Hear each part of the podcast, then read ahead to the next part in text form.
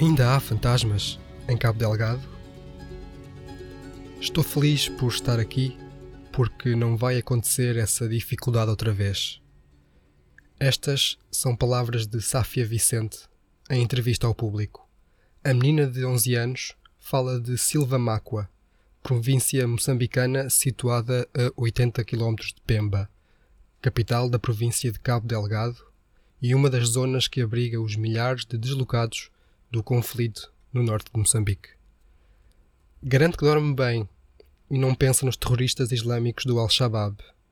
Dá-se bem com os vizinhos e brinca muito com as amigas que fez naquela província. Sáfia é uma das mais de 336 mil crianças deslocadas desde o conflito em Cabo Delgado. O diretor da Save the Children em Moçambique, Chance Briggs, afirma que os responsáveis pela violência em Cabo Delgado estão a usar táticas aberrantes que aterrorizam as crianças. A organização denunciou, a 9 de junho, o rapto de cerca de 50 crianças durante o ano passado por grupos jihadistas em Cabo Delgado.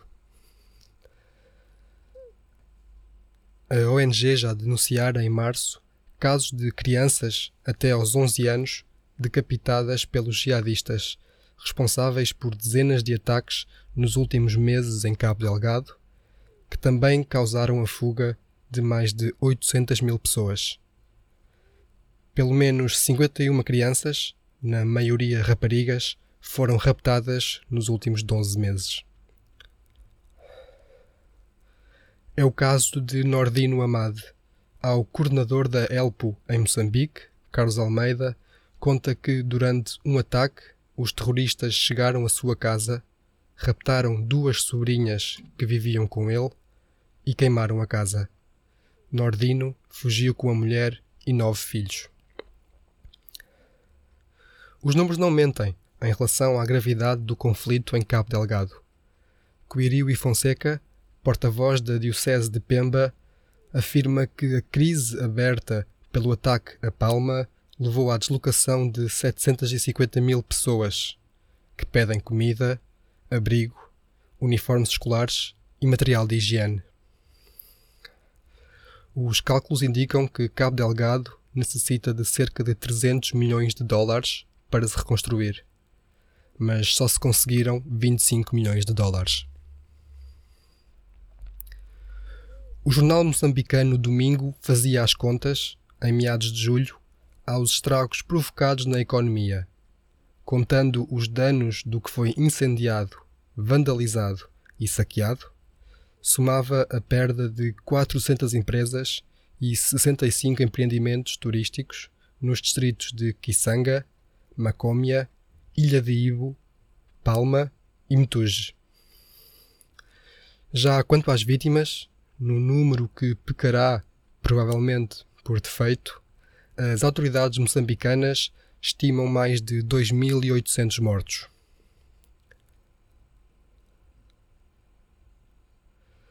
Segundo a Human Rights Watch, mais de 88 mil pessoas foram deslocadas do distrito de Palma após o ataque da Ansar al-Sunna em 24 de março de 2021. O ataque de 24 de março de 2021 foi o momento em que o mundo despertou para o conflito. Nesse dia, começava a Batalha de Palma, um combate pelo controle da cidade de Palma, envolvendo as Forças Armadas de Defesa de Moçambique, outras forças de segurança moçambicanas e empreiteiros militares privados, e terroristas islâmicos supostamente associados ao Estado Islâmico do Iraque e do Levante. Os rebeldes decapitaram civis de vilas próximas, bem como pessoas que tentaram fugir da cidade. A identidade exata dos insurgentes em Palma não era clara. Um rebelde identificava-se como membro do Al-Shabaab, um nome local para o grupo Ansar al-Sunna. No entanto, outros relatórios afirmavam que os agressores tinham sido identificados como pertencentes ao Estado Islâmico na África Central. Estima-se que 35 mil civis tenham sido deslocados durante a batalha, buscando refúgio nas cidades vizinhas. Este foi o culminar de um conflito que não começou nesse dia. Cabo Delgado é desde 2017 alvo de ataques armados ligados a grupos jihadistas, os Al-Shabaab. Como é que chegámos aqui? Em fevereiro de 2021, Miyakoto puxava da sua condição de biólogo com trabalho de campo em Cabo Delgado e na newsletter do projeto jornalístico Fumaça afirmava que a presença do Estado naquela região do norte de Moçambique era inexistente. Camponeses, pescadores e caçadores de Cabo Delgado não se sentiam parte de Moçambique. Miyakoto terminava assim a newsletter.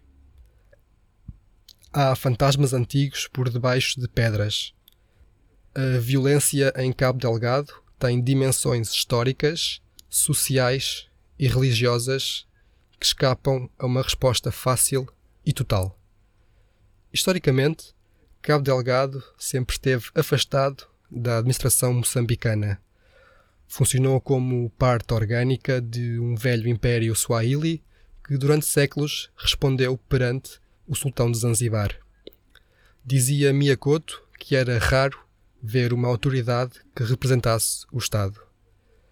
As pessoas raramente falavam português, não escutavam nem as rádios e muito menos as televisões de Moçambique. Sintonizavam as estações tanzanianas, escrevia. Mas o panorama mudou. Cabo Delgado passou a ser abrigo de negócios obscuros, como a venda de pedras preciosas, droga e pessoas. Os negócios clandestinos não beneficiavam a maioria da população e o Estado quis impor-se. À fome do Estado juntou-se a vontade de comer de empresas estrangeiras. A consequência desta chegada foi a obrigação imposta aos camponeses de pagar impostos e de se inserirem no chamado Estado moderno.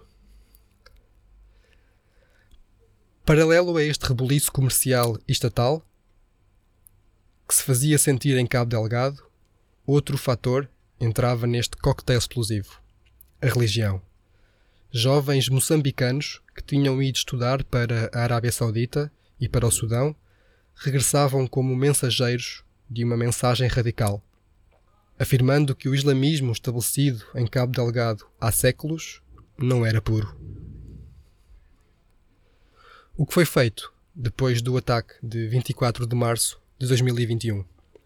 O governo moçambicano impôs restrições à deslocação de milhares de pessoas em fuga da guerra, situação que levou a Human Rights Watch a pronunciar-se e a apelar ao governo moçambicano para ajudar os civis a deslocarem-se para áreas mais seguras, civis presos pelos combatentes na província de Cabo Delgado.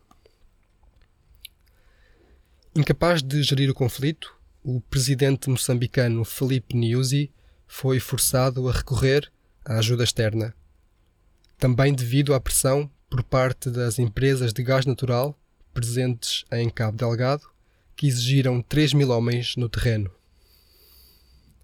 Felipe Nyusi pediu ajuda ao Quênia, mas fracassou. O presidente queniano, Uhuru Kenyatta, sentiu que faltava clareza sobre quais eram os objetivos reais da operação. E assim, virou-se para o Ruanda. Em julho de 2021, cerca de mil militares ruandeses, que estarão a ser financiados por França, foram destacados para Cabo Delgado. Além do Ruanda, outros países enviaram tropas para o conflito. A Comunidade de Desenvolvimento da África Austral também enviou um destacamento militar para a província. Angola enviou 20 assessores militares, o Botsuana enviou 296 soldados e o Parlamento Sul-Africano aprovou o envio de 1495 soldados sul-africanos. A União Europeia destacou a missão de formação militar da União Europeia, que terá um mandado inicial de dois anos e cujo objetivo é treinar e formar as Forças Armadas de Moçambique. Marcelo Rebelo de Souza, ao doar o prémio José Aparecido de Oliveira, que recebeu da CPLP, a organizações não governamentais que operam em Cabo Delgado, fez a sua pequena parte para que se voltasse a olhar para estas vidas interrompidas. Antes, tinha sido secretário de Estado dos Negócios Estrangeiros e Cooperação português, a pedir o envolvimento de outros países da União Europeia e fora da Europa no apoio a Moçambique. Ainda assim, há números que assustam. As Nações Unidas dão conta de que, por causa do conflito na região moçambicana, cerca de 50 mil crianças estão atualmente em alojamentos temporários e necessitadas de bens essenciais. 51 crianças foram raptadas no último ano nas zonas de conflito, 2.852 pessoas morreram, 900 mil pessoas estão em situação de emergência alimentar e mais de 1,3 milhões de pessoas foram afetadas pela violência. Como afastar os fantasmas de Cabo Delgado? Dominique Stilhart, diretor de operações da Cruz Vermelha em Moçambique, diz à TSF que nesta altura é muito importante que organizações como a Cruz Vermelha ajudem na prestação de serviços essenciais, sobretudo de saúde, de melhoria das condições sanitárias, assim como de acesso à água potável. Falta quase tudo em Cabo Delgado não há água potável, não há saneamento, o que já provocou mais de 3 mil casos de cólera, de acordo com a Organização Mundial de Saúde. A pressão exercida pela existência de mais de 800 mil deslocados levou à ruptura dos serviços de saúde. Tudo isto reduziu ao mínimo a capacidade para responder a doenças que possam surgir. Alguns organismos internacionais têm alertado para o subfinanciamento dos programas de ajuda humanitária, que não cobre mais do que 15% das necessidades reais dos deslocados, do mal já instalado da subnutrição e da emergência da fome, que sem mais dinheiro dos doadores se vai instalar em breve. Em Monte Poês, no oeste de Cabo Delgado, já está a ser construída uma nova rede de abastecimento de água. A Cruz Vermelha está também a reabilitar e a construir sete novos centros de saúde em alguns dos distritos que receberam mais deslocados. Apesar de a Cruz Vermelha acreditar que a região está mais segura, há o desafio agora do regresso a casa dos mais de 800 mil deslocados. Aua Abdul, a organização VOA afirma Mocimbua da Praia, nem em princípio do ano, 2022, será habitável, a analisar pela destruição do local que esteve por mais de um ano nas mãos dos insurgentes. Awa Abdul é uma deslocada que vive numa barraca improvisada no campo de Metuge, perto da capital Pemba. As autoridades estão a fazer um registro para o regresso, mas o registro é só para nos encorajar. Porque não há condições para o regresso, acrescentou Awa. Um outro deslocado de Muidumbe, Salimo Henrique, que escapou de um ataque na sede distrital em abril de 2019, disse que se reconciliou com o trauma mas sente que a segurança não está restabelecida para uma vida com tranquilidade. Não tenho certeza se devo regressar. É que os novos ataques dão medo, estão a baralhar as pessoas e isso é complicado, diz Salimo. Henrique acedeu ao pedido de registro do governo para aqueles que querem regressar à origem, mas os novos ataques de Moeda e Kisanga trouxeram velhos fantasmas. Será possível, algum dia, levantar-se mais pedras sem medos de lá se encontrar fantasmas?